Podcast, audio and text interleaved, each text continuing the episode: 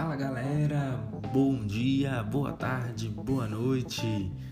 Que alegria estar aqui com vocês hoje, mais um podcast do PH.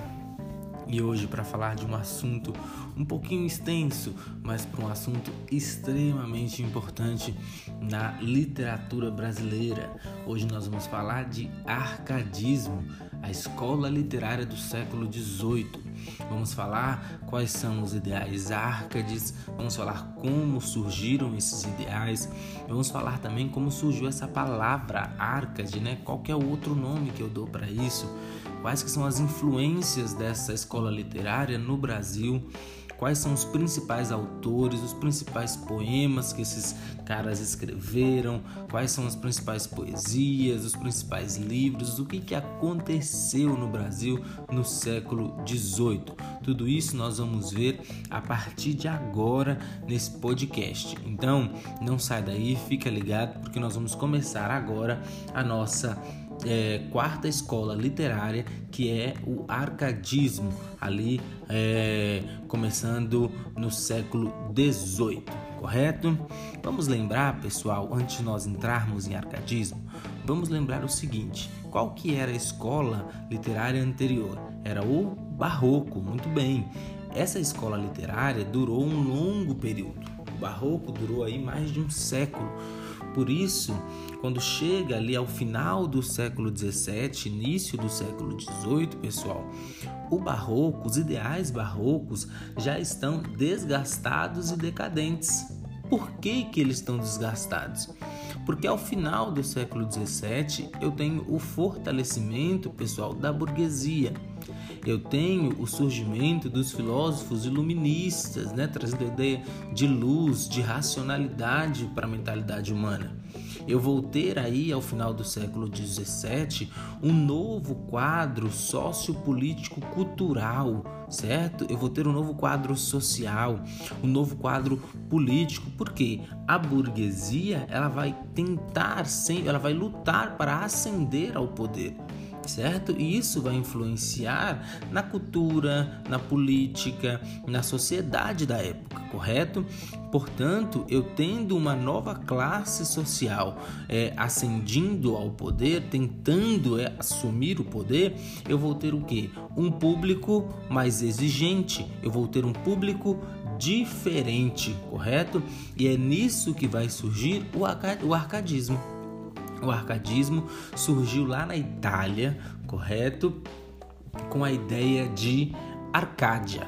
O arcadismo veio da palavra Arcádia. O que, que era a Arcádia?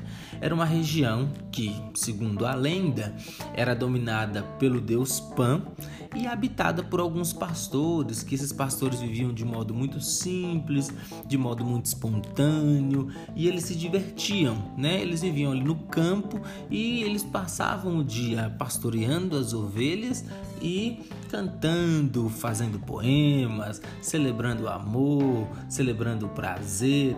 E esses ideais, essa ideia de Arcádia, trouxe para a, para a Itália esses ideais de romper com as ideias do barroco e surgir uma nova ideia. É por isso que na Itália, em, 19, em 1690, é, vai surgir a Arcádia, uma nova Arcádia. O que, que era essa Arcádia para os italianos? Era uma escola, uma academia literária que combatia os ideais barrocos. Então, os italianos trouxeram a ideia de Arcádia da lenda grega, correto?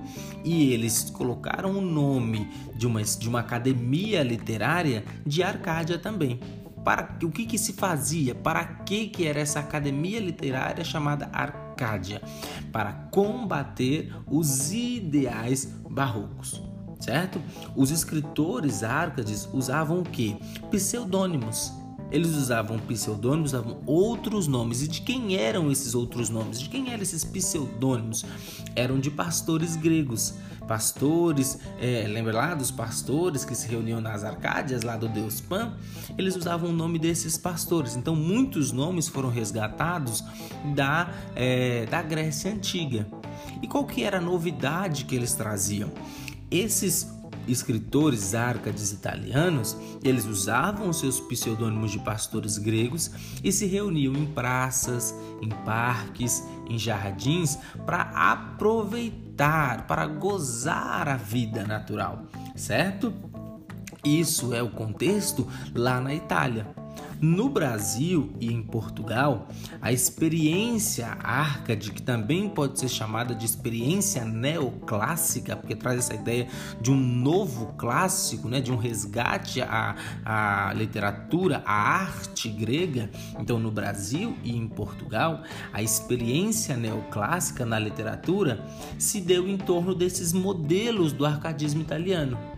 Então, eu tive em Portugal, eu tive no Brasil fundação de academias literárias, simulação pastoral, esse ambiente do campo, né, o ambiente campestre e algumas outras ideias. Eu tive ideias, por exemplo, essas ideias de vida simples e natural vêm de encontro aos anseios de um novo público consumidor de informação. Qual é esse novo público que nós já citamos? É a burguesia. A burguesia que historicamente ela lutava pelo quê? Pelo poder e denunciava a vida luxuosa da nobreza. Então, esse é, pessoal, o contexto que eu tenho do arcadismo. É esse arcadismo que vai chegar ao Brasil. O arcadismo no Brasil, pessoal, ele tem início em 768 e 1768, com a publicação do livro Obras de Cláudio, certo? De Manuel de Cláudio Manuel da Costa é o introdutor do arcadismo brasileiro, esse autor. E qual que é o contexto brasileiro? Nós vimos o contexto é, europeu, né, lá na Itália, vimos o contexto lá em Portugal, o contexto europeu. E agora gente, qual que é esse contexto brasileiro? O contexto brasileiro é o seguinte: no ano de 1760, 750, o eixo Brasil-Colônia, ele se desloca, né? O centro da economia Brasil-Colônia, ele se desloca do Nordeste para onde? Para a região centro-sul, ali para a região do Rio de Janeiro, para a região de Vila Rica. Região de Vila Rica que hoje é conhecida como a cidade de Ouro Preto, a cidade histórica de Ouro Preto em Minas Gerais. Correto? Então, o eixo Brasil-Colônia, ele vai se deslocar, ele vai sair do Nordeste a parte principal, a economia, o centro da economia brasileira é, do Brasil colônia, vai sair do Nordeste e vai se encaminhar para o Centro-Sul. Por quê? Porque tem um declínio, gente, na produção açucareira. A produção açucareira, que era centrada lá no Nordeste, ela cai em declínio. Em compensação, eu tenho o desenvolvimento e o descobrimento do ouro e do diamante em Minas Gerais, no Centro-Sul correto?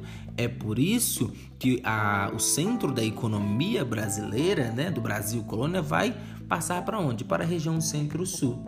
Isso vai, esse descobrimento, esse desenvolvimento do ouro e do diamante em Minas Gerais vai fazer, é, um, um vai dar início a um, a um surgimento é, de uma vida urbana. Eu vou começar a ter indícios de uma vida urbana mais consolidada. Então eu vou ter cidades, eu vou ter pequenos centros urbanos, né, que naquela época eu vou até no, nos primeiros inícios, né, nos primeiros anos, eu vou chamar dos arraiais, né? Eu tenho aqui, por exemplo, ali em Minas Gerais, eu tenho na região de Diamantina, eu tinha o arraial do Tijugo, dominado pelo comendador Fernandes de Portugal e um comendador que nós conhecemos a história, né? Ele se apaixonou por uma escrava, é, uma escrava que ele libertou e ele deixou essa escrava extremamente rica, que é a escrava Chica da Silva, uma história real brasileira, certo?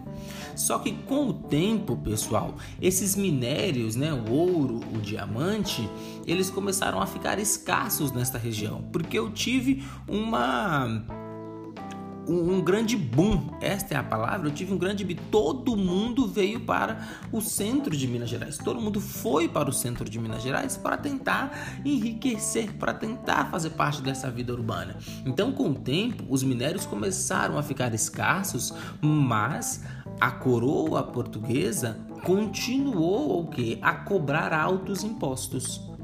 Esses altos impostos, essa cobrança desenfreada da colônia da coroa portuguesa, perdão, é que faz surgir os ideais revolucionários no Brasil. Então, é a partir disso, é a partir deste contexto que eu vou ter algumas revoltas no Brasil.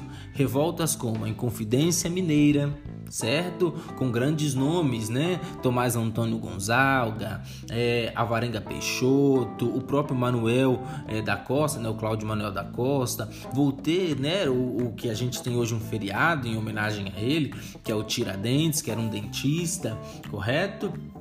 E eu vou ter aí algumas revoltas de escravos, porque o Brasil nesta época está ainda na escravidão, correto? Então, esses ideais revolucionários vão vir a partir desta ideia de mudança do centro comercial do Brasil colônia, desenvolvimento do ouro e do diamante, escassez desse ouro e diamante, vou vir também com altos impostos da coroa portuguesa.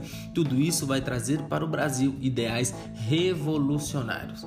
E além da influência, né, da trazida da Europa, porque a, a gente vai ver mais para frente alguns principais autores deste período e a maioria deles estudaram em Portugal e trouxeram os ideais revolucionários de Portugal e, de, e da Europa para o Brasil. Além dessa influência trazida da Europa, o arcadismo adquiriu é, uma parte particularidades aqui no Brasil. Quais particularidades? E eu quero que vocês prestem atenção nisso aqui, porque é importantíssimo, importantíssimo. Três particularidades. A primeira delas é que na poesia é, e na e na escrita é, arcade brasileira, nós tivemos temas próprios do Brasil. Nós começamos a falar das nossas, pais, das nossas paisagens tropicais. Começamos a falar das nossas florestas, falamos da nossa flora, da nossa fauna. Então é a primeira vez que nós começamos a falar de uma coisa propriamente brasileira, certo? Eu vou falar é, nesses temas próprios do Brasil da própria colônia certo? Eu vou falar de como é a colônia, de como é que é o funcionamento da colônia e da própria mineração, que é um aspecto da colônia a segunda é, particularidade são as poesias históricas. Eu vou contar nessas poesias, vou retratar história do país, histórias do Brasil correto? Vou tirar lá, vou resgatar algumas histórias lá do quentismo, né, das, dos primeiros anos dos portugueses aqui no Brasil. E a terceira particularidade, e talvez a mais importante é, dentre todas as particularidades, é o primeiro, a primeira é, escrita a respeito do índio. Então, na poesia Arcade, o índio vai começar a ser introduzido como um tema literário. É a primeira vez. Por que, que é importante? Porque é a primeira vez, pessoal, a primeira vez que o índio é tema de alguma coisa. Ao índio não era bem visto, o índio era visto né, como homem do mato e era até escravizado na época, né? ainda existiam algumas revoltas, algumas, é, alguns conflitos entre o, o homem, é, entre aspas, civilizado né, e o índio, né, que era dito como não civilizado. Então o índio começa a ser introduzido, começa a ser tema da literatura brasileira. E isso é, pessoal, importantíssimo. É importantíssimo você lembrar deste, dessa introdução do índio na literatura arcade. E aqui, para nós finalizarmos esse podcast, nós não poderíamos deixar de citar alguns dos autores, alguns dos escritores dessa, desse período arcade. Então eu tenho o Cláudio Manuel da Costa, que é o introdutor do arcadismo no Brasil. Ele é o o, propulsor né, do arcadismo no Brasil. Eu tenho o Tomás Antônio Gonzaga, que escreveu lá o, o famoso poema Marília de Dirceu, que retrata o amor de Dirceu pela jovem Marília, correto? Eu tenho o Basílio da Gama com o poema Uruguaio, que vai retratar alguns conflitos é, indígenas né, na região é, que antigamente não era brasileira, hoje faz parte do Rio Grande do Sul. Eu tenho o Silva Alvarenga, eu tenho o Frei José de Santa Rita Durão, que escreveu Caramuru. Esses são alguns dos autores, dos escritores é, do arcadismo é, brasileiro. São importantíssimos, gente, importantíssimo. Então, se você não entendeu, volta esse podcast escuta novamente, porque é importantíssimo entender as características, as características, as principais ideias e as principais particularidades do arcadismo no Brasil. Por quê? Porque eles vão introduzir a próxima escola literária, que será o nosso romantismo. E o romantismo é extremamente importante. Então eu conto com vocês para voltar, entender, gravar, estudar, relacionar, fazer os links com os textos, correto? Pesquisa textos, pesquisas obras, certo? Pesquisem obras lá é, do arcadismo de 1700, certo? 1768 pesquisem, leiam, isso é importantíssimo. Nós Encerramos o nosso podcast por aqui, mas eu sei que vocês estão estudando, eu sei que vocês estão estudando. Então não parem de estudar. O ENEM tá logo ali, tá batendo na porta, como eu sempre digo para vocês. E eu, PH, estou aqui para ajudar você. Procura lá o meu Instagram, PH Correções, e vocês vão ter dicas, vão conseguir é, estudar ainda mais. Escutem os outros podcasts, aguardem os próximos. Amanhã já sai o próximo podcast de romantismo e vai ser bom demais. Pessoal, foi um prazer enorme estar aqui com vocês. Um prazer enorme, enorme, enorme. Um grande abraço para você e ó, tô torcendo para você. Eu sei que você vai mandar muito bem no ENEM, porque você é fera. Um grande abraço, meninos, meninas, jovens, crianças, velhos, adultos, todos, todos. Um grande abraço e um grande beijo do PH.